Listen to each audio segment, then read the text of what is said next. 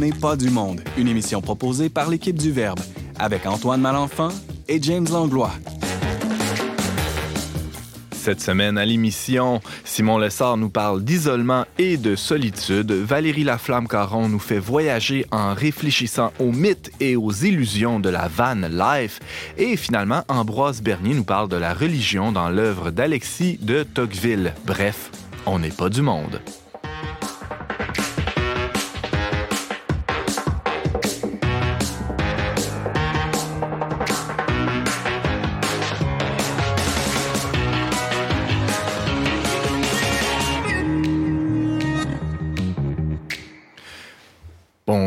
Tous et bienvenue à votre magazine culturel catholique. Ici Antoine Malenfant en compagnie de James Langlois, surprenant co-animateur. Toujours surprenant. Bonjour James. Salut euh, Antoine. Et euh, ainsi que, qu'une belle tablée d'invités euh, aujourd'hui. C'est moi j'aime ça la nouveauté. Hein. Je, suis, je suis une monte, hein, que voulez-vous? Et on a une nouveauté autour de la table.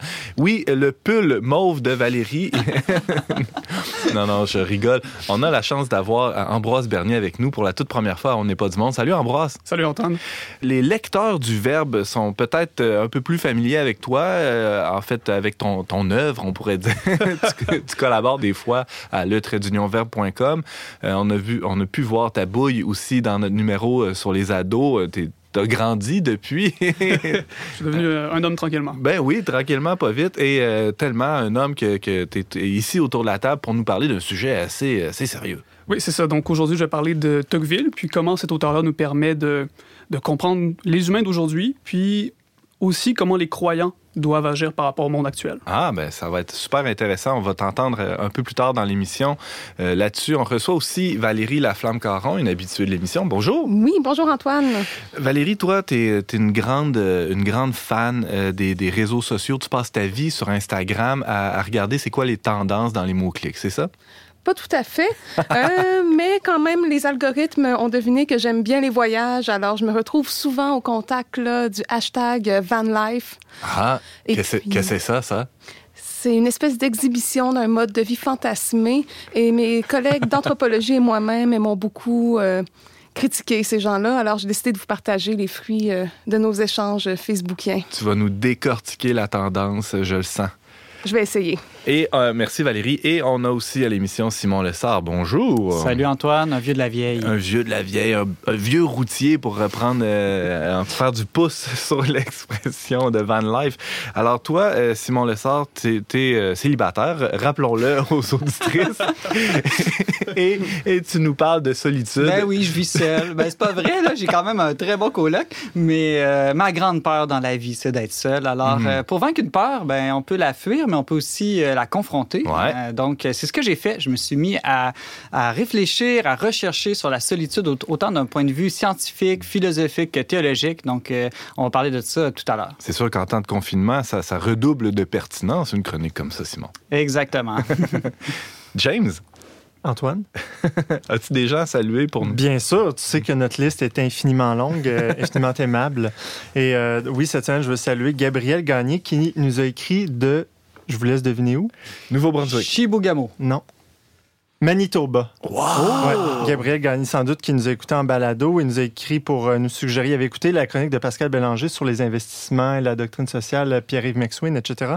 Puis il nous a écrit euh, euh, voilà, j'ai découvert euh, Matt Frad, là, qui a fait une, un blogueur, pas un blogueur, mais un, un, un, un vlogueur. Un vlogueur, merci, mm -hmm. américain, qui a parlé de ça dans un autre balado américain, Pins with Aquinas. Donc, il nous a suggéré ça. Donc, merci de nous écouter, Gabriel, même euh, tout au fond de, de ton ouest canadien.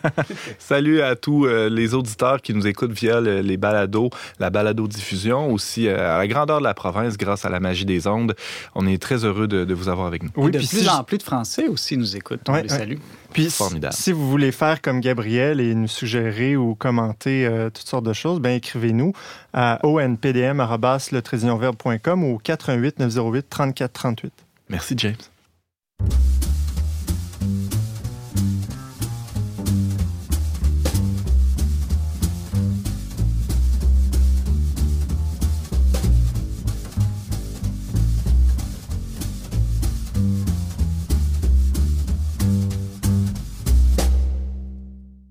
La solitude et l'isolement sont déjà des, faits bien répertoriés par la sociologie d'aujourd'hui dans nos sociétés urbanisées, industrialisées, et euh, le confinement qu'on vit présentement n'est pas pour améliorer la situation. Euh, le chroniqueur Simon Lessard s'est penché sur, euh, sur la chose et, même la vie lui-même en tant que, que célibataire, je le disais d'entrée de jeu dans l'émission aujourd'hui, mais ça ne veut pas dire nécessairement qu'on est célibataire, qu'on est seul. Et d'ailleurs, tu as, un coloc avec qui tu vis. Simon Lessard, bonjour. Allô, Antoine. Pourquoi tu nous parles de, de solitude, d'isolement aujourd'hui? Mais je trouve que ça a fait beaucoup objet de, de la une de, des journaux dans les derniers mois, euh, que ce soit des, des scientifiques, euh, des psychologues qui parlent des effets néfastes euh, que de, l'isolement social et qui est accentué évidemment par les quarantaines et confinements et distanciation qu'on encourage en ce moment. Et donc, a... j'ai voulu comme approfondir un peu cette question-là. Il y a des données qui, qui, sont compilées depuis longtemps, évidemment, par les, les, les agences de statistiques sur comment les gens vivent seuls de nos jours. Des données assez alarmantes, en fait, euh, compilées entre autres par Statistique Canada ou l'Institut national de statistique de, du Québec. On dit, par exemple, qu'un Canadien sur cinq se sent seul. Une personne âgée sur quatre dit qu'elle n'a même pas un ami proche sur qui elle peut compter si jamais elle tombait malade. Euh, les ménages formés d'une seule personne au Canada sont devenus depuis 2016 les plus fréquents au pays. Mmh.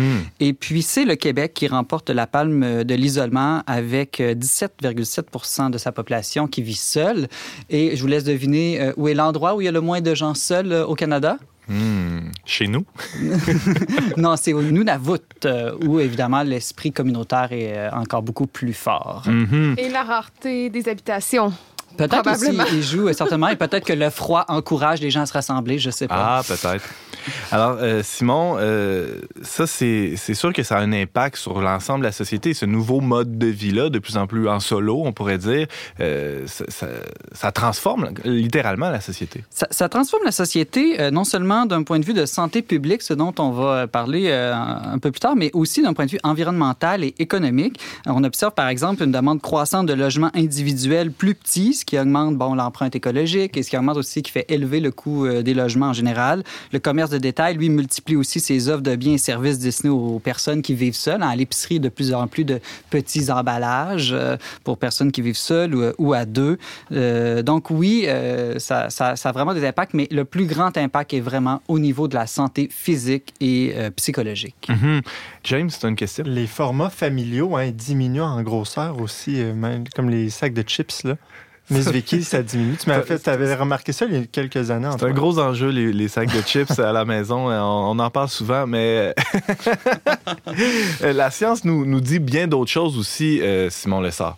Oui, ben, de, dans les dernières années, il y a beaucoup de recherches qui ont été faites euh, et, et, et, toutes ces recherches-là abondent dans le même sens, c'est-à-dire que le fait de vivre seul euh, augmente ou accélère des risques de dépression, d'anxiété, de perte de mémoire, euh, toutes sortes de troubles cognitifs. Ça, ça joue aussi au niveau de l'Alzheimer. Donc ça, c'est vraiment au niveau de la santé mentale, mais aussi au niveau plus physique. On sait que l'isolement peut euh, débalancer les systèmes hormonaux et même affaiblir considérablement le système immunitaire. Euh, par exemple, au Danemark, il y a des recherches très célèbres faites par l'hôpital universitaire de Copenhague qui ont montré que vivre seul euh, peut euh, même devenir un facteur très important de décès prématuré. Euh, la conclusion de leur étude euh, dit que les personnes qui souffrent d'isolement ont un risque de mortalité deux fois plus élevé que les personnes euh, qui, qui n'en souffrent pas. Mmh. Donc, beaucoup de conséquences jusque dans la, la, oui, la santé mentale, mais aussi la santé physique. On parle d'une baisse de l'espérance de vie complètement. Là. Oui, et c'est pour ça que certains chercheurs vont jusqu'à dire que c'est aussi pire que des choses comme le tabagisme aïe, ou l'obésité. Euh, par exemple, la, la, psychologue américaine Julian Holt Ludstad, qui, elle, compare euh, l'isolement au fait de euh, fumer environ 15 cigarettes par jour euh, au niveau de l'espérance de vie. Hein? Et puis, euh, très intéressant, chez nous, en Alberta, Richard Levanzuk, qui travaille pour Santé Alberta, euh, dit qu'environ 80% de la santé d'un individu dépend de ses facteurs sociaux. Et euh, dans un colloque récemment sur le sujet, il a déclaré Nous essayons d'aider les gens à comprendre que la santé est conditionnée par la situation sociale et communautaire d'un individu plus que par la profusion du nombre de médecins ben oui. et d'hôpitaux. Donc, c'est vraiment un enjeu de santé publique. Ah, complètement. Ça, c'est quelque chose qu'on enseigne régulièrement dans, dans les, les, facultés de sociologie, hein, quand on parle de, de santé communautaire, d'une de, de, vision plus holistique de la, santé, ça dépasse largement les aspects euh, médicaux ou médicinaux, c'est évident. Euh, la solitude, bon, tu parles de solitude, d'isolement, Simon Lessard, depuis le début de la chronique. La solitude, ça n'a pas juste du mauvais. Là. Tu as l'air de, tirer à boulet rouge là-dessus. Là. Oui, ben, de fait, il faut, s'entendre sur les mots. Et j'ai fait une petite recherche étymologique et je trouve ça très éclairant. En fait, il faut vraiment, je pense, distinguer isolement de solitude. isoler dérive de l'italien isolato, qui veut dire sans contact avec l'extérieur, ou même du latin insulata, qui est une île. Une île, encore une fois, c'est quelque chose hein, qui n'a pas de contact avec euh, le continent.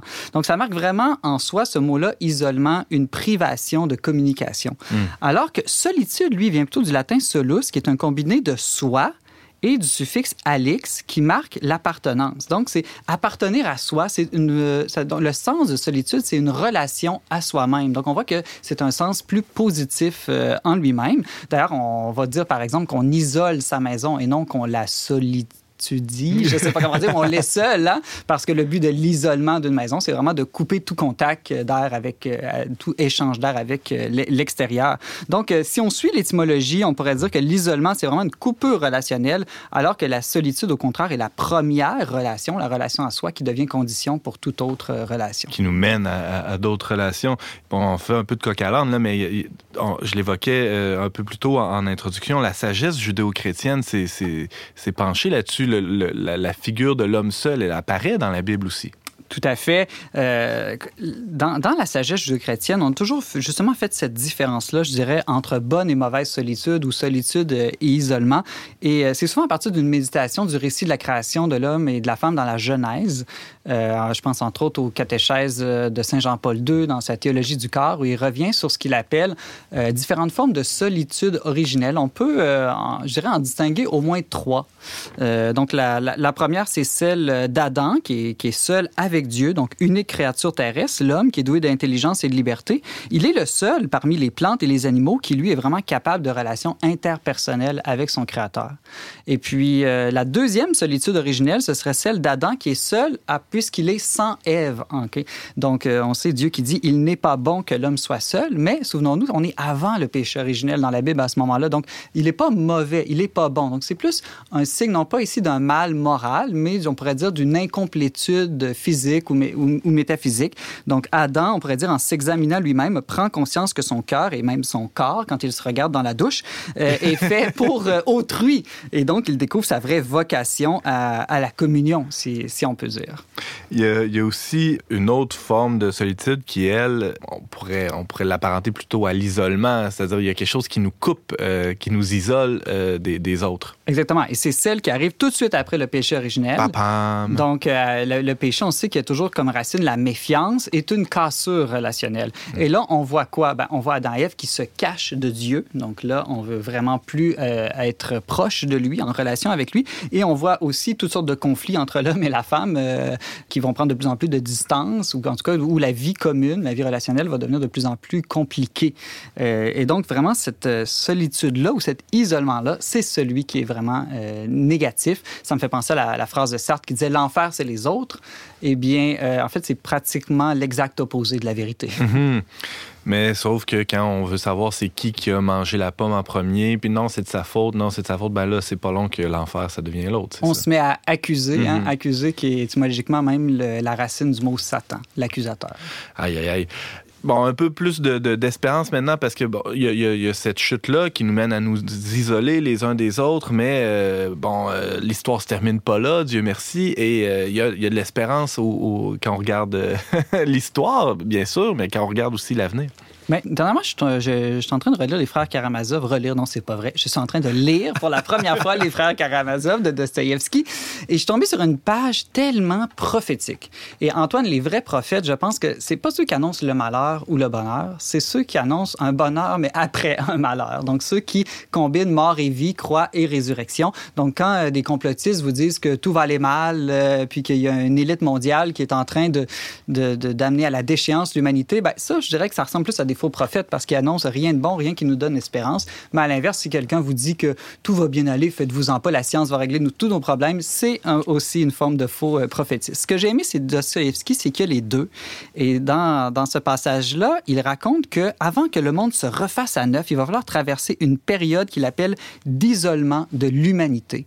Euh, je, te, lis un petit extrait, Antoine. Il dit, euh, par exemple, chacun s'efforce d'isoler son visage le plus possible. Alors évidemment, ici, on ne peut pas s'empêcher à penser à notre avec le masque. Chacun veut ressentir en lui-même la plénitude de la vie. Et pourtant, le résultat de tous ces efforts, c'est seulement le suicide le plus plein parce qu'au lieu d'une définition pleine de son être, on tombe dans l'isolement total il continue en disant, par exemple, Tout le monde dans notre siècle s'est séparé en unités. Chacun s'isole dans son terrier, chacun s'éloigne des autres, se cache et cache ce qu'il possède et finit par se repousser lui-même des autres hommes et par les repousser. Donc, pour Dostoevsky, les hommes pensent se sauver en s'isolant, mais c'est exactement l'inverse. Ils vont s'appauvrir, devenir malades et surtout perdre toute raison de vivre. On est complètement à l'opposé de ce que disait Aristote. Exactement, parce que pour Aristote, on se souviendra, euh, pour ceux qui ont, déjà fait un peu de, philosophie, qu'une définition, disons, pleine, pour reprendre les mots de Dostoevsky, de l'homme, euh, c'est que l'homme est par nature un animal politique, un animal social, hein, parce qu'il a la raison, parce qu'il a le langage.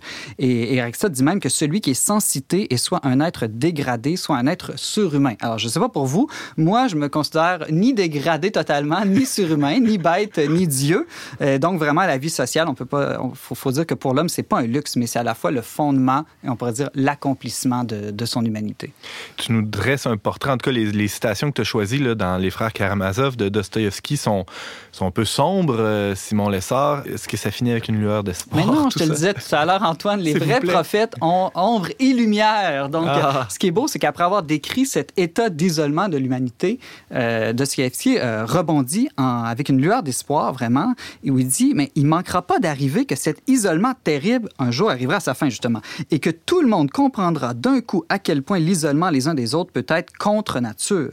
Telle sera l'influence du temps et ils s'étonneront d'être restés si longtemps dans les ténèbres et ne pas avoir vu la lumière. Donc, c'est comme si, après avoir tellement souffert de l'isolement, ça nous réveille, ça nous une sorte d'illumination, si je peux dire, où on prend conscience de où est notre vraie nature et notre vrai bonheur. Et de ce qui, en bon prophète, une petite pointe apocalyptique ou euh, de parousia à la fin, et ajoute, et c'est alors que viendra le signe du Fils de l'homme dans les cieux. Rien de moins. Rien de moins, mais ce signe, au fond, hein, Jésus, qui est signe de communion, hein, ouais. signe de, de, de, Dieu Trinité, qui est un Dieu de communion. Euh, Simon Lessard, tu nous parlais de l'isolement, de la distinction, en tout cas importante à faire entre l'isolement et la solitude. Est-ce que tu as l'impression qu'on est arrivé euh, à ce point-là où euh, Dostoevsky dit après être resté si longtemps dans les ténèbres, est-ce qu'on a atteint le fond du baril de l'isolement, tu penses, Simon? Ça, c'est une grande question. Antoine, nul ne sait le jour et l'heure. non, euh, je pense pas qu'on a atteint encore euh, le fond du baril. Euh, mais... Parce qu'il faut le dire, l'isolement existait avant la pandémie. On Exactement, vivait chacun, un chacun de notre bord. Euh, déjà, même ceux qui vivent en famille, ceux qui vivent dans des ménages où il y a plusieurs personnes, on vit de façon isolée les uns des autres de manière générale. Donc, tu as tout à fait raison, Antoine. C'est vraiment un phénomène en croissance. Et oui, la pandémie a eu une sorte de catalyseur ou mm -hmm. effet accélérateur. De, de... Mais bon, on peut espérer que ce soit pour un temps euh, limité. Mais en tout cas, ce qu'on vit, en tout cas, un peu comme on parle de CFSKI, euh, nous fait prendre conscience davantage des enjeux autour de, de l'isolement et aussi de la bonne solitude. Hein, parce que combien mmh. de maîtres spirituels ont dit, ben, euh, les confinements sont aussi une occasion de se retrouver, soit de se replonger dans la prière, de faire des examens de vie. Donc, je pense que c'est vraiment une période pour apprendre à faire cette distinction-là entre saine solitude qui amène à la communion et mauvaise solitude qui est une coupure, un isolement. James, c'est ça, on pourrait préciser aussi, en fait, c'est quoi véritablement entrer en relation? Parce que on peut même être plusieurs dans une famille ou même dans un couple, on peut être deux, mais on peut se sentir très seul. Donc, mm. finalement, c'est quoi la clé pour véritablement entrer en relation avec mm, l'autre? Rien de pire que dans une foule de métro pour se sentir très ouais, seul. Ouais, ouais. Donc, euh, peut-être sujet d'une prochaine chronique? C'est quoi véritablement entrer en relation? Parfait, je le note, euh, James. Beau, beau programme. Euh, en, en, attendant, on peut aller lire la chronique de Simon Lessard sur le traitdunionvert.com. Et ou plutôt dans le prochain magazine oui, du mois vrai, de mars. C'est vrai. Et euh, en tout cas, il y a plusieurs autres chroniques qu'on peut lire de toi sur, euh, sur notre site web. Merci Simon d'avoir été avec nous pour nous parler de tout ça. Merci Antoine. Un filet de dentelle qui traverse le ciel.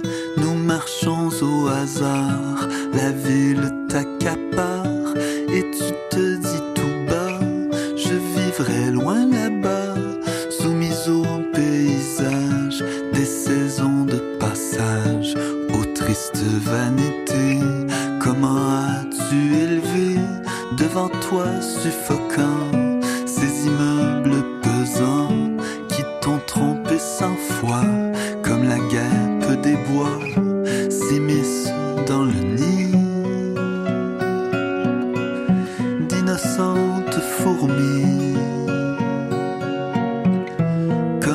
chapeau troué,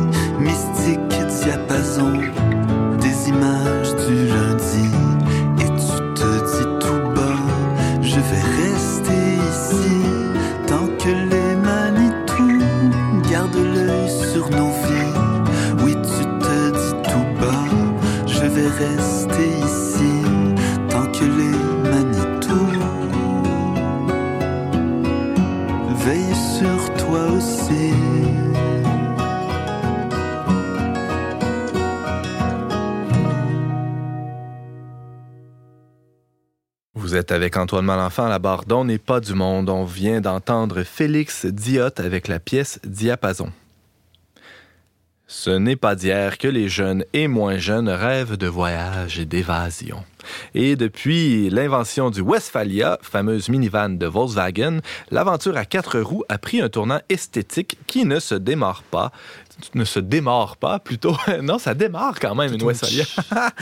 qui ne se démarre pas malgré les décennies qui passent. Mais là, avec les réseaux sociaux, ça a pris toute une tournure, assez intense même, hein, à certains égards. À ce sujet, Valérie Laflamme-Caron, reine du road trip et chroniqueuse à On n'est pas du monde, a été happée par l'apparition d'un nouveau mot-clic sur les réseaux sociaux. Salut Valérie! Bonjour Antoine.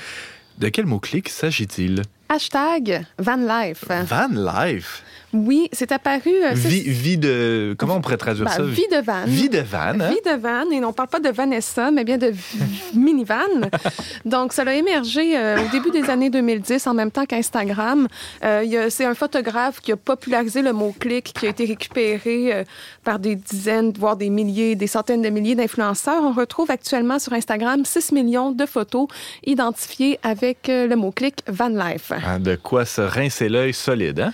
Tout à fait, parce que comme tout ce qui est présenté sur Instagram, c'est extrêmement léché, euh, ça donne envie. euh, puis bon, il faut pas se laisser impressionner quand même, là, euh, que ça touche euh, la maternité, la cuisine euh, ou les voyages. euh, Tout ce qui est présenté sur ce média social est extrêmement formaté. Et c'est pas long qu'on se sent assez pas bon en regardant ça, si on se compare. James, oui? Valérie, t'as pas toi-même fait un voyage de noces en van?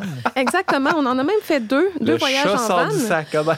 Mais euh, justement, j'en- j'y en arrive. Il faut distinguer le hashtag van life et le mode de vie euh, auquel ces gens-là prétendent du simple voyage. Euh, je veux dire, euh, tous et chacun peuvent partir en voyage. Je l'ai fait avec mon tendre époux. On est parti un mois aux États-Unis, avons vécu moult péripéties, mais on n'a jamais revendiqué qu'on était dans une contre-culture ou qu'on avait tout laissé pour vivre une vie de bohème, euh, contrairement à ce que plusieurs vont faire à travers leur mise en scène. Et on retrouve ça non seulement sur les médias sociaux, mais aussi dans la presse qui va relayer de temps en temps des histoires inspirantes de jeunes couples qui ont vendu leur maison pour aller avec leur famille sur un voilier. Puis, puis c'est bien correct, mais euh, c'est peut-être pas aussi contre-culturel qu'on qu'on voudrait le croire. Faisons un, un- un pas de, de recul ou plutôt un pas de côté, euh, Valérie, pour nous donner encore un peu plus d'éléments Oui. de contexte. Là. Euh, Prenons TikTok. Euh, sur l'application TikTok, il y a, toute un- un- une, tendance là, qui présente des ados euh, qui, laissent entendre que la pire chose qui pourrait leur arriver dans la vie, c'est d'avoir une job 9 à 5. Ça, contribue à ça, c'est- cette idée-là? Mais je pense que ça vient ensemble. Moi, je pense qu'on a les rêves qu'on peut réaliser, on a les aspirations vers lesquelles on peut tendre. J'avais un enseignant, un prof en anthropologie, Martin Hébert, pour ne pas le nommer. Il nous avait présenté une étude où on présentait euh, les différents rêves de groupes en fonction euh, de la classe sociale à laquelle ils appartenaient. Donc, Hmm. les gens plus démunis rêvaient d'aller à Disney World. Les gens de classe moyenne rêvaient d'aller dans le sud et ceux de classe aisée rêvaient de faire un voyage humanitaire. Euh, La boucle est bouclée. non, Je mais pense- ça, ça- Je pense que je suis dans aucune classe sociale. toi, tu rêves de pèlerinage, Simon? ah, c'est ça, c'est sûrement ça. Donc, euh, donc c'est vrai que le- la- les conditions dans lesquelles évoluent les jeunes aujourd'hui sont beaucoup plus précaires que celles de leurs parents. Euh, par exemple, aux États-Unis, les jeunes se retrouvent très endettés à la sortie des études et ne vont pas nécessairement intégrer le marché du travail. Il est vrai que l'accès à la propriété est de plus en plus difficile. Et là, on parle même pas du contexte actuel où le prix des, des maisons euh, explose un peu partout dans les villes euh, canadiennes et québécoises. Donc, peut-être que c'est un moyen de préserver un espèce de sentiment de dignité Ouais. puis d'optimisme face à l'avenir en rejetant en balayant de la main finalement ce à quoi on pense qu'on pourra jamais euh, accéder. Mhm. Euh, la, la van life, bon, on, on parle du hashtag là, qui est apparu Oui. il y a quelques années, euh, mais la, la- la van life existait avant. Je le disais un, un peu en introduction. Ça date de quand là, ce phénomène-là de, euh, de, de, de vie de, sur la route là, de cette manière-là? Bon, en fait, les Van Lifers, comme ils s'appellent, vont se revendiquer là, de l'es- une espèce de tradition nomade, vont dire ah, il y a toujours eu des gens nomades. Et c'est vrai, là, il y a plusieurs communautés en Europe, notamment les Roms, euh, qui sont nomades. Par contre, c'est des sociétés qui sont extrêmement normées. Euh, je m'étendrai pas à ce sujet présentement, mais je vous invite vraiment à faire des recherches euh, sur la culture rome. C'est fou comment il y a des hiérarchies, il y a des mœurs, il y a des traditions. Et même si les gens circulent sur leur territoire européen, ils sont toujours rattachés à des foyers d'appartenance euh, familiaux, mais aussi géographiques. Donc, ils sont pas des électrons libres. Mais de fait, c'est des nomades. Complètement à l'inverse des, des van lifers qui sont à peu près l'apothéose de l'individualisme.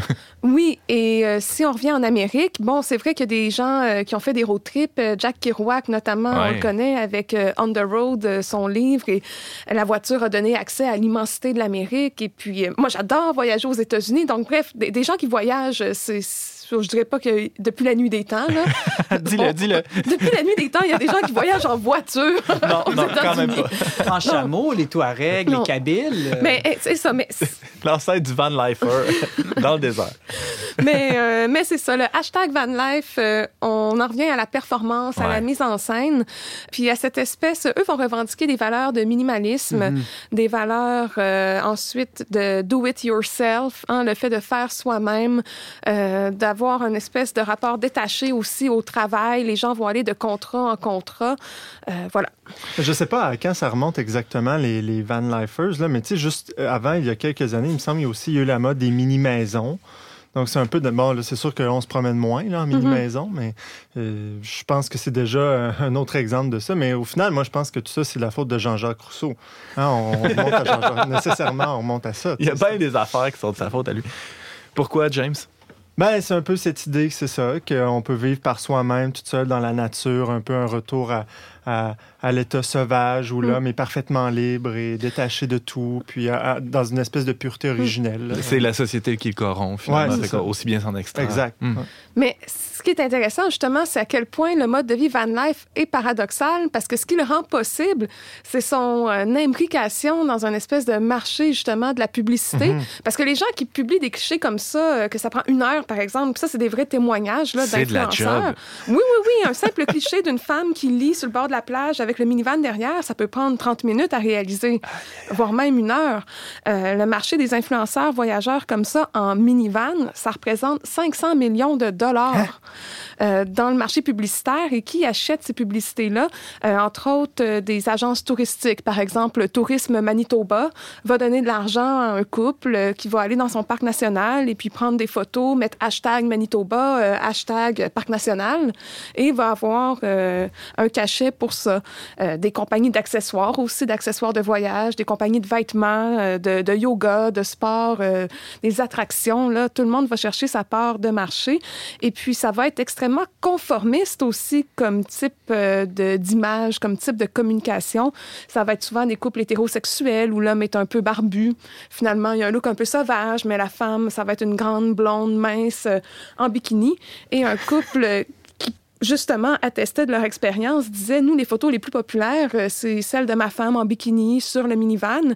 Et euh, dès que moi, j'apparais dans Ah, l'image, ça, c'est euh, l'homme qui dit ça, dès que moi, j'apparais dans l'image, ben, on a moitié moins de visionnement. Il aurait peut-être dû essayer avec le bikini lui-même. C'est peut-être ça aurait aidé. C'est- Simon, oui. Je vais te sauver, Antoine. Oui, Euh, Valérie, euh, moi, moi, quand je t'écoute parler, je me demande si derrière tout ça, il n'y a pas une sorte de culte du mouvement puis du changement d'une société opulente qui finit par s'ennuyer et puis qu'il y a peut-être une conception un peu simpliste de la liberté euh, qui pense que dans le fond, il faut avoir aucune attache pour se sentir heureux et libre, alors qu'on sait très bien que c'est souvent au contraire à travers nos attachements que dans l'amour, entre autres dans la famille, qu'on gagne en, en liberté, non?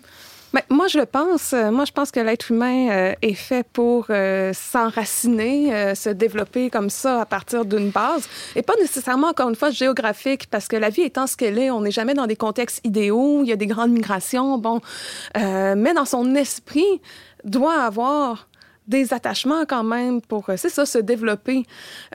Puis à ce moment-là, les Van Leifer, pour y revenir, ils sont très... pris dans le moment, dans le moment présent. Et ce qu'on voit pas sur les photos, c'est qu'ils deviennent aussi... euh, ils doivent répondre à leurs besoins à tout moment. Là. Je l'ai expérimenté pendant un mois. C'est pas nécessairement facile de trouver un endroit où stationner ou passer la nuit en sécurité, là, mais ça, ils ne montrent pas. Hmm. Ce que Simon disait me faisait penser à ce fameux film ben, Into the Wild que vous avez sans doute, tout le monde a vu ce film-là, ou presque si vous l'avez pas vu, c'est vraiment excellent. Mais c'est l'histoire réelle de Christopher McCandless, qui voulait tout quitter sa famille pour aller euh, s'établir dans le fin fond de l'Alaska, dans, dans la forêt, puis vivre là en espèce d'ermite.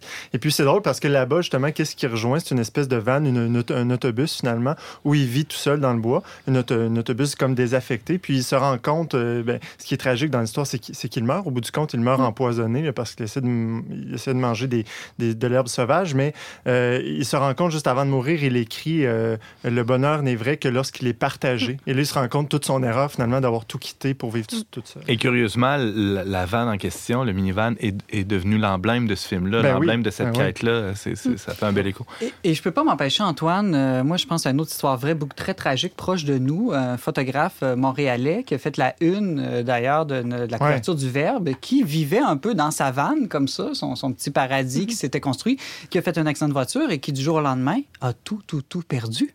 Hein, parce que c'est pas comme une maison, c'est pas nécessairement assuré. Et puis, si on fait un accident, ben voilà, on se retrouve euh, à la rue du jour au lendemain. Donc, il n'y a pas que des histoires belles là, dans ce mode de vie-là. Mais là, grâce aux, aux réseaux sociaux, tout ça, il est en train de refaire sa cagnotte puis de se reconstruire. Ouais. ouais. Ce qui est intéressant avec Into the Wild, c'est à quel point cette histoire-là est mal comprise, je crois, parce que dans certains milieux, c'est vu comme étant euh, une réussite ou quelque chose de fantastique, alors que c'est une tragédie. Un peu comme Roméo et Juliette. Roméo et Juliette, c'est pas une histoire d'amour. Non, mais Non, non, c'est de montrer euh, qu'est-ce qui arrive quand les passions désordonnées prennent le dessus sur la raison. oui, c'est ça. Donc, ce n'est pas une bonne histoire, ce n'est pas une bonne fin, ce n'est pas à reproduire. Euh, donc, voilà. Il nous reste euh, quelques petites minutes, euh, Valérie. On, on- euh, je vois dans tes notes qu'il y, a- il y a un écho, en tout cas, à la, à la modernité liquide là, de Mhm. Zygmunt Bauman. Euh, en quel sens? C'est un sociologue en passant, là, que moi, j'aime. C'est pas un Van Leifer, non? Non, que j'ai beaucoup aimé lire, mais pour lui, la modernité liquide, c'est comme tout un espèce de registre sémantique qui a utilisé la liquidité pour parler de la modernité. Il va parler du temps notamment où, dans la modernité, on se fixe aucun objectif, il n'y a pas de ligne d'arrivée. Comme disait Simon, c'est un mouvement perpétuel. Donc, euh, ce qui est permanent, c'est simplement ce qui est éphémère. Donc, on devient vraiment euh, pris dans le moment présent.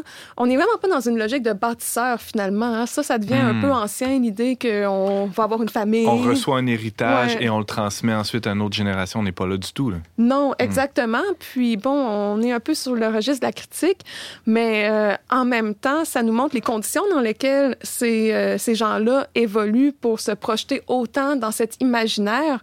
Finalement, c'est qu'il n'y a pas nécessairement d'autres possibles pour eux. Là. Eux, ils voient comme un chemin à suivre pour s'épanouir, pour atteindre le bonheur, trouver qui ils sont.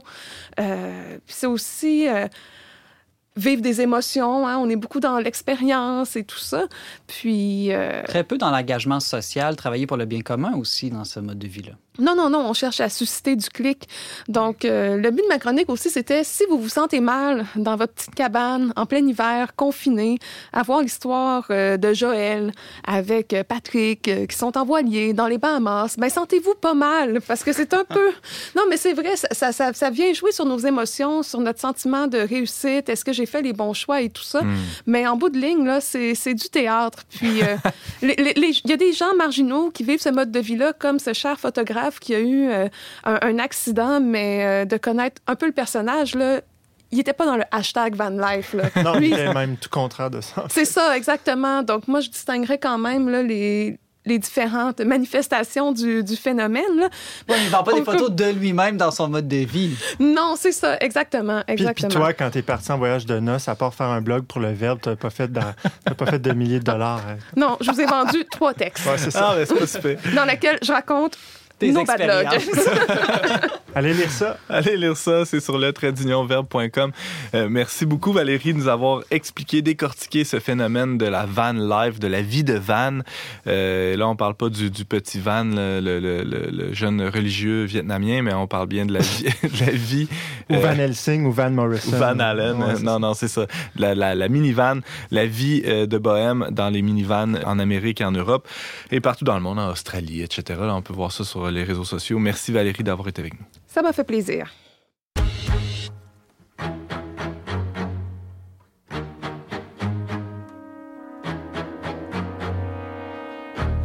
I can feel my breathing, it's so nice, it's like a blanket on my life. Let me stay here for forever in this state of classical denial.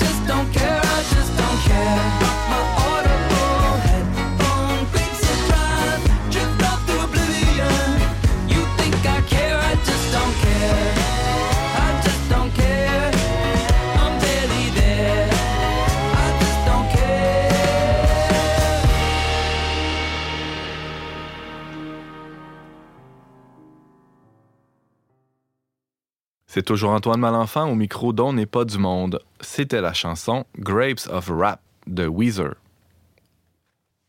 Ce que le vulgaire appelle du temps perdu est bien souvent du temps gagné. Eh oui, c'est une citation d'Alexis de Tocqueville. Et dans un univers où les chaînes d'infos en continu nous bombardent de nouvelles quotidiennement et où le temps qu'il faut pour prendre un peu de hauteur devant les enjeux sociaux et politiques nous manque souvent.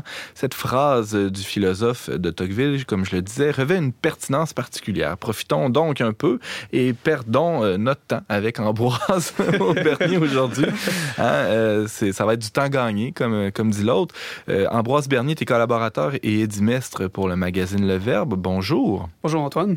Euh, c'est pas rare d'entendre euh, que Tocqueville, ben, c'est l'ancêtre du sociologue. Et ben ça, ça me touche dans mon petit cœur. Euh, à mi-chemin entre le philosophe politique et le journaliste, on pourrait dire aussi, hein, ce brillant aristocrate français est allé étudier, enquêter sur cette drôle de bébite qui voyait le jour il y a 200 ans, c'est-à-dire la démocratie en Amérique.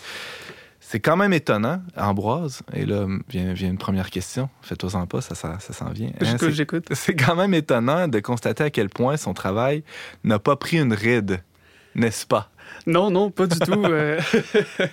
Euh, pas une ride.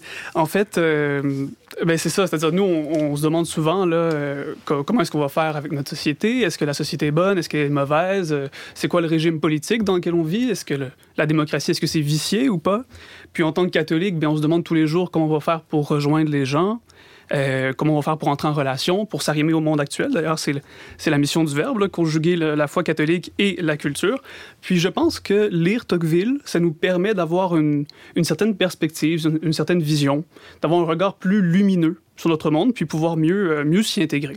Et là, euh, il parle de politique, évidemment, il parle de, du système américain, et il, observe, c'était vraiment un fin observateur de la société américaine, et il va aussi aborder nécessairement la, question de la religion, de la, place de la, la, foi dans cette société naissante. Euh, oui, oui, c'est-à-dire que, en fait, ce que fait Tocqueville, c'est que il, voit la démocratie se mettre en place. Lui, mm-hmm. c'est un aristocrate, donc du, du début du 19e siècle, un des rares aristocrates qui a survécu à la Révolution française. Donc, il, voit se mettre en place la démocratie, puis il découvre les traits d'esprit, les traits d'esprit de notre régime politique, de l'égalité. Puis, il va se demander, dans certains chapitres, comment les, euh, les religieux euh, vont pouvoir entrer donc en contact avec, euh, avec le monde. Et c'est intéressant, ça, le fait qu'il soit un peu à cheval, hein, à mi-chemin, entre l'aristocrate et, ben, et, l'observateur de, de, ce phénomène-là, qui est la, la, démocratie. Quand tu parles de trait d'esprit, de, de, quoi tu parles exactement? C'est les valeurs de l'époque, on pourrait dire, en, en langage d'aujourd'hui, ou pas tout à fait? Ben, ces traits d'esprit-là ont un impact sur nos valeurs, sur comment on voit le monde mais c'est surtout, disons, certaines dispositions à croire certaines choses, à estimer certaines choses. Puis j'en ai, je propose de parler de, trois traits d'esprit mhm. euh, démocratiques que Tocqueville a, reconnu lorsqu'il est allé aux États-Unis, mais qui a aussi reconnu euh, lorsqu'il vivait en France. Ces trois traits d'esprit-là, on, ne les remarque pas toujours, mais lorsqu'on en entend parler ou lorsqu'on lit Tocqueville, ben ça, ça nous frappe. En tout cas, moi, c'est ce qui m'est arrivé lorsque, lorsque j'ai lu Tocqueville. Donc, ces trois, là trois traits d'esprit-là, pardon, je les mentionne. La méfiance envers l'autorité, l'amour du bien-être matériel et l'amour de l'unité. Ça nous ressemble, hein? ben, moi, je me reconnais dans ce, dans ce portrait-là. Ben ouais, quand même. Donc, je suis un, bon, euh, un bon Américain, on pourrait dire. Je, euh. je pense qu'on est tous des bons Américains. Puis ces traits d'esprit-là sont, sont pas mauvais. Le Tocqueville n'est pas un réactionnaire. Il dit mhm. pas il dit pas que l'amour du bien-être matériel, c'est fondamentalement mauvais. Euh, au contraire, il trouve qu'il y, y a des bonnes choses qui peuvent sortir de ça. James? Je pense que c'est tout à fait normal aussi en tant que, que, Canadien français, en tant que Québécois, on se reconnaisse dans ce portrait parce que même si souvent on, se fait croire qu'on est plus français qu'américain, en fait, on est beaucoup plus, euh, c'est ça, nord-américain dans notre euh, tempérament, euh, je dirais, culturel que, français. Mais certainement, certainement, en tout cas, on tient beaucoup, de, beaucoup des États-Unis, puis même la France, on pourrait dire, s'américanise de plus en ben plus ou devient de plus en plus démocratique. Donc même ces traits-là, on pourrait les retrouver chez les Français, chez les Allemands, chez les Russes, chez les chez les euh, Chinois. Allons plus avant, Ambroise Bernier, dans, chacun de, ces traits-là, euh, si tu le veux bien. Euh, d'abord, la méfiance envers l'autorité. comment ça se manifeste, ça? ben, en fait, ça part de, la situation égalitaire des, hommes et des femmes en démocratie, c'est-à-dire qu'il n'y a, pas de, a pas de classe permanente, il n'y a pas quelqu'un, il n'y a pas un aristocrate qui va dire aux gens quoi faire, il n'y a pas un roi duquel découle toute l'autorité. Il y a toujours la possibilité de la mobilité d'une classe à une autre ou d'une ascendance, d'une descendance. Voilà, donc aujourd'hui, quelqu'un peut être pauvre, puis demain être riche. Qu'est-ce qui fait en sorte que aujourd'hui, quelqu'un peut être au pouvoir, puis dans quatre ans, ben, il ne sera plus. Donc, mhm. quelle est la valeur de cette parole-là? Donc, en, démocratie, on, on, se dit souvent que euh, l'autorité euh, n'est pas fondée. Puis donc, on se, on se dispose à juger les choses par soi-même, d'après notre propre regard. J'ai un exemple. En fait, aujourd'hui, je parle de Tocqueville, euh, mais j'aimerais pas ça qu'on dise, par exemple, que je suis Tocquevillien, que je suis un disciple de Tocqueville. J'admets que Tocqueville a dit beaucoup de choses, mais ça m'énerverait de reconnaître pleinement l'autorité de Tocqueville. Vous voyez un peu le, Mhm. un peu le genre. Alors, on sait quoi faire pour t'agacer pour le reste de la, la chronique. Alors, en tant que Tocquevillien, euh, Ambroise Bernier, que dis-tu de ce deuxième trait, l'amour du bien-être matériel? Oui, ben, c'est ça. Donc, ce, ce deuxième trait-là, il faut faire attention. C'est pas l'amour du luxe, puis euh, des richesses, puis de- du vice. C'est plus l'amour. C'est plus l'amour des petites choses qui nous comblent, qui nous empêchent de souffrir. L'amour des petites douceurs, un divan moelleux. Bon, vous voyez le, le genre. Où, moi, par exemple, en, en Un verre de scotch. un verre de scotch, c'est ça. Euh, moi, par exemple, je me suis acheté un nouvel écran pour bien, pour bien travailler. Ça me facilite la vie. J'ai j'ai une souris. J'ai disposé mes bureaux d'une certaine manière. En tout cas, j'organise tout pour être confortable. Ouais. Puis pour que. Voilà. Donc, évidemment, l'amour du bien-être matériel, ça a toujours existé. C'est pas. euh, le Christ se bat souvent contre cet amour-là. Mais en démocratie, c'est quelque chose qui devient un peu plus présent parce que les classes, encore une fois, sont pas étanches. Le, le- il y a une classe moyenne très forte qui peut toujours désirer d'avoir plus. Elle a toujours les objets des riches devant les yeux. Puis, elle a amassé une petite cagnotte, une petite somme, puis elle peut toujours perdre Hmm. cet argent-là. Tandis qu'en aristocratie, eh bien, les pauvres sont pauvres, les riches sont riches, et ça ne bouge pas. Le pauvre, jusqu'à un certain point, peut même pas désirer. Valérie? C'est peut-être plus facile de se détacher de quelque chose que tu sais que tu pourras jamais perdre. C'est ça, exact. Ouais. Donc, quand tu es un aristocrate, tu... est- je suppose un aristocrate remarque même plus à quel point il est riche. Ouais, tu le c'est prends pour ça. acquis. C'est ça, exact. Ouais, voilà. Fascinant. Donc, oui. Oui. ces deux passions-là, la peur de perdre, puis le désir d'avoir, ça nous attache encore plus aux choses. Et un, un dernier trait, en tout cas un troisième trait que tu veux nous faire euh, remarquer, en tout cas qui, qui- qui ressort certainement de, de cette, cette analyse fine qu'Alexis Tocqueville fait dans, de la démocratie en Amérique, c'est l'amour de l'unité. Euh, Qu'est-ce qu'il entend par là? Oui, ben, en fait, euh, ce qui se passe euh, en démocratie, c'est que les êtres humains commencent à se ressembler de plus en plus. On, entend dans les débats actuels des, euh, des gens qui disent qu'il y, a la- il y a la cristallisation des débats, les gens se séparent, les gens se battent, mais il faut quand même voir qu'il y a un mouvement général de mondialisation. Puis que les gens, de plus en plus, se mettent à avoir des idées semblables, commencent à se ressembler. On a beau parler de multiculturalisme, il y a quand même un fond derrière tout ça, un fond de, de bonne entente, par exemple. Et donc, euh, euh, en aristocratie, c'est l'inverse. Le territoire est divisé. Il y a de nombreux peuples, puis même au sein même, disons, du peuple français, il y a des comtés, des duchés, il y a des seigneuries. Puis dans ces euh, territoires-là, il y a différentes classes. Donc les humains semblent complètement divisés. Tandis qu'en démocratie, c'est l'inverse. Il y a le gouvernement et le peuple. Puis même le peuple, jusqu'à un certain point, c'est le, c'est le gouvernement. Finalement, en, en aristocratie, s'il n'y a pas la figure du roi qui sert d'unité, euh, Il- ish, hein? Ouais, voilà, exact. Donc, il- il- ouais, on- disons, la France, jusqu'à un certain point, jusqu'à un certain moment du Moyen Âge, le roi, à peu près, a très peu de pouvoir. là. C'est même les, Hmm. les seigneurs qui, qui dirigent beaucoup. Mais On voit la même chose en Italie et en Angleterre où les, les, les royaumes sont vraiment morcelés. là. C'est Exact, exact. Ils n'ont pas la force, là, ils n'ont pas Mhm. l'unité pour faire ça. Donc en démocratie, on a toujours devant nous le spectacle, euh, le spectacle de la généralité, de l'ensemble, de l'unité. Puis ce que dit Tocqueville, c'est que ce trait-là, ça se, ça se transpose dans nos idées. On essaie Mhm. d'englober le plus de choses possible lorsqu'on parle. On essaie de parler du genre humain tout entier. Moi, par exemple, en ce moment, je parle de la démocratie qui se répand dans le monde entier, puis euh, des gens en général qui se mettent à se ressembler. Hein. Est-ce que Oui. ça peut s'apparenter à une espèce d'universalisme euh, républicain français?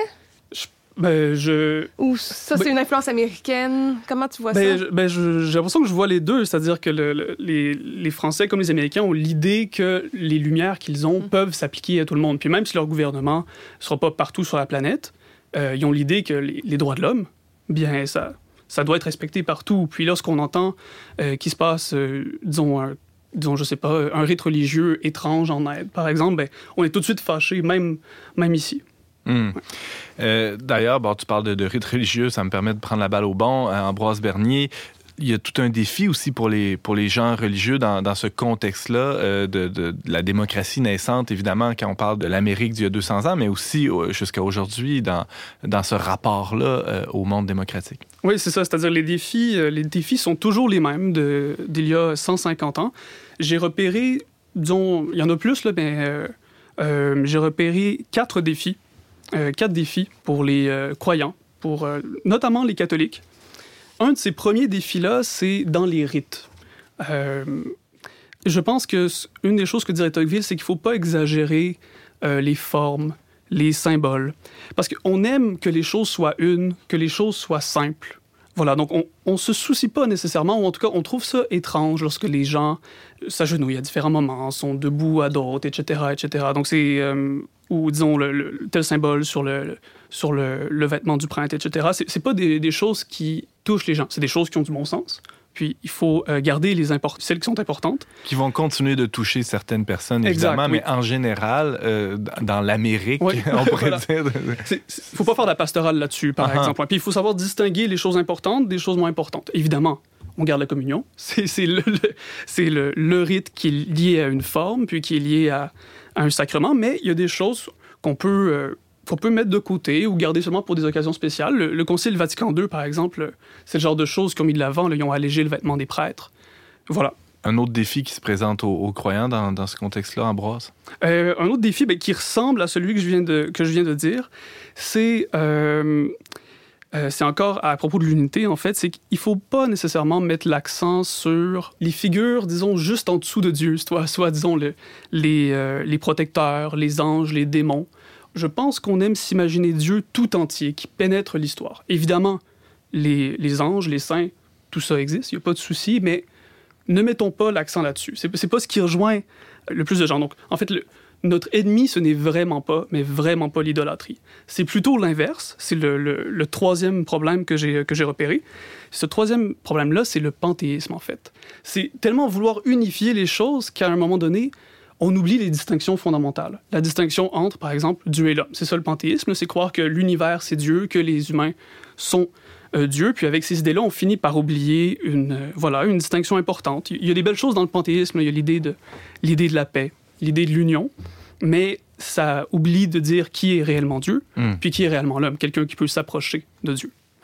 Simon? Euh, on m'a déjà dit, Ambroise, que Tocqueville estimait quand même beaucoup le peuple canadien-français, qu'il y a des pages euh, où, il en parle, et entre autres parce que c'était un peuple qui, euh, par, sa foi catholique en Amérique, est-ce que qu'il avait une certaine estime de, du, catholicisme en même temps, c'est que je vois des points de tension. Tu parlais tout à l'heure de, les biens matériels. Ben, c'est sûr que dans, la doctrine catholique, on va plutôt mettre l'accent sur le spirituel. Méfiance envers l'autorité, ben, quand on est catholique, à la différence de quand on est protestant, l'autorité euh, prêtre, évêque, pape est très importante. Bon, l'unité, par contre, je vois mieux là, comment il y a plus d'unité mm-hmm. dans le catholicisme, par exemple, que dans le protestantisme. Euh, oui, oui, je pense que Tocqueville estime le, catholicisme comme une religion un peu plus propre à la démocratie que le protestantisme. Ah oui. Parce que, bon, dans le protestantisme, il y a plein de... Évidemment, il n'y a, pas l'autorité du prêtre comme dans le catholicisme, mais tous les sujets sont égaux en dessous du prêtre. Et ça, ça répond un peu mieux à l'idée d'égalité. Donc, je, passe un peu vite, mais c'est sûrement une des raisons pour lesquelles il estimait le peuple canadien-français. Puis, il y a des, il y a des mots là, sur, euh, sur les catholiques euh, des États-Unis qui, qui, grandissent toujours. Il nous reste une petite minute, Ambroise Bernier, pour euh, le mot de la fin sur Tocqueville. Mais c'est ça. Donc, le dernier défi, c'est évidemment le, le, plus difficile, c'est par rapport aux, richesses matérielles. Les, les catholiques, sont pas, c'est pas censé être leur première passion. Donc, c'est. Ah non? ouais, je, sais que j'ai un, beau, Je sais que j'ai un beau gilet puis des beaux pantalons, mais c'est pas censé être le, le, mieux, voilà. Donc, il faut pas rejeter complètement cette passion-là parce que ça motive quand même beaucoup de gens, mais il faut y mettre un frein. On doit avoir un hmm. rôle actif. On doit, euh, on doit rappeler l'autre monde, puis on doit contenir d'une certaine manière ce, ce désir obsédant-là d'avoir toujours plus.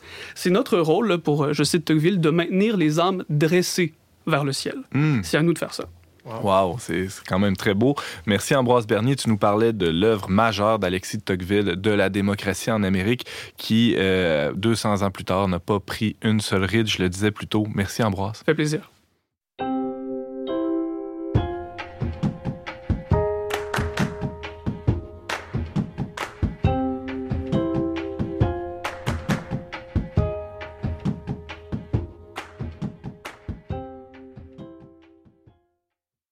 C'est tout pour cette semaine, mais avant de se laisser, quelques suggestions de nos chroniqueurs. Commençons, tiens, avec euh, la recrue de la semaine, Ambroise Bernier. Qu'est-ce que tu nous proposes? Eh bien, moi, il y a un groupe de musique que j'ai découvert il y a quelques années qui s'appelle Chasse Pareil, comme chasser et pareil, mais mis ensemble. Et euh, ils ont sorti un nouvel album qui s'appelle Chicoute. Et il y a quelques années, ils avaient sorti Les Oiseaux, euh, les oiseaux d'hiver. C'est un groupe de Montréal, mais ils sont pas centrés sur le plateau. Ils s'en vont, ils vont dans, les, dans, dans la nature. Puis il parle de ces expériences-là. C'est de, la, de la musique très douce. Puis voilà, la, la chanteuse a une très très belle voix. Alors à découvrir Chasse pareil, l'album Chicoute James Langlois. Euh, ben, moi, je voulais vous parler d'un autre livre qui est sorti cette fois sur Maria Montessori. Euh, il y en a de plus en plus des livres sur Maria Montessori, mais celui-là est particulièrement intéressant parce que c'est une Française, Martine Gilsul, qui est allée vivre en Italie. Et comme vous le savez peut-être, Maria Montessori, c'est une Italienne à la base. Donc, il y a beaucoup de documents historiques de ses lettres, de ses correspondances qu'elle a pu euh, faire traduire en français. Donc, c'est en quelque sorte une première là, qu'on ait une biographie vraiment axée sur des sources traduites de l'italien. Donc, on, on, nous dépeint un visage de Maria Montessori qui est tout autre. Hein. Souvent, on l'aperçoit un peu comme une femme euh, euh, ésotérique, un peu, un peu spéciale, austère, ou je, ne sais trop. Mais bref, dans cette biographie-là, on est à même de découvrir toutes les différentes facettes de sa personnalité.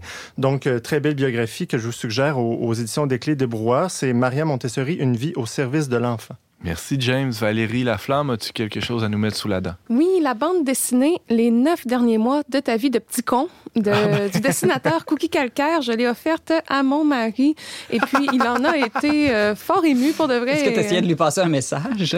Non, non, non, non, non, non. Il connaît bien le message. Mais euh, c'était pour euh, ben, le nourrir là, dans, dans, ses réflexions puis dans ce qu'il vivait. Puis c'est vraiment captivant. Les dessins sont tout à fait psychédéliques. Puis je l'ai dit, c'est vraiment émouvant. Nous deux, on a versé une petite larme. Ben à la voyons fin. Et oui.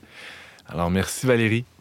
Et euh, le, le, mot de la fin à Simon Lessard. Alors Antoine, je vous propose de découvrir le DICOVID, donc le dictionnaire des nouveaux mots qui ont été inventés euh, par le peuple de Dieu euh, à travers le monde à cause de la pandémie. Alors c'est le, le, le, Robert, le dictionnaire Le Robert, qui on peut retrouver ça sur leur site internet. À chaque année, normalement, ils font le, ils élisent le mot de l'année. Mais là, mm. ils se sont dit ça va être un peu plate cette année, ça va être COVID ou pandémie. Donc ils ont plutôt sorti une centaine de nouveaux mots ah que les gens ont inventés sur les réseaux sociaux liés à la pandémie. Donc je donne quelques-uns. Oui, j'imagine t'en as quelques-uns. Ah, c'est vraiment drôle ergasmer. Ah. Donc, c'est prendre une première euh, bouffée d'air en enlevant son masque, par exemple. Ah. Exactement. Ou s'auto-buer, tu sais, quand les lunettes sont embuées à cause de notre masque. Ou encore jalouser, donc envier euh, son prochain qui s'enduit les mains de gel alors que nous-mêmes, on n'en a plus.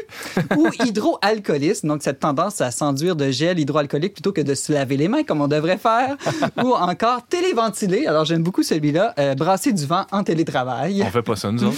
Ou enfin, peut-être mon préféré, solimasquer masqué. Alors, savez-vous ce que c'est? Non. Alors, c'est se rendre compte que l'on a conservé son masque alors qu'on est, on est rendu tout seul chez soi. alors, je vais mettre au défi les collaborateurs d'utiliser ces mots-là dans leur prochaine chronique, dans les, les, prochaines semaines. Merci beaucoup, Simon, de nous avoir fait découvrir ça. C'est sur le... Sur lerobert.com, le, le, le, mot de l'année. Merci beaucoup. Merci à vous aussi d'avoir été avec nous cette semaine. En tout temps, vous pouvez écouter cette émission en rattrapage ou la partager via votre plateforme de balado préférée. Pour tous les détails, ben, visitez le verbe.com barre oblique radio. Je remercie les généreux chroniqueurs qui ont été avec nous aujourd'hui. Je remercie aussi Yannick Caron à la régie ainsi que la Fondation Lucien Labelle pour son soutien financier. On se retrouve la semaine prochaine, même heure, même antenne, pour une autre émission dont n'est pas du monde.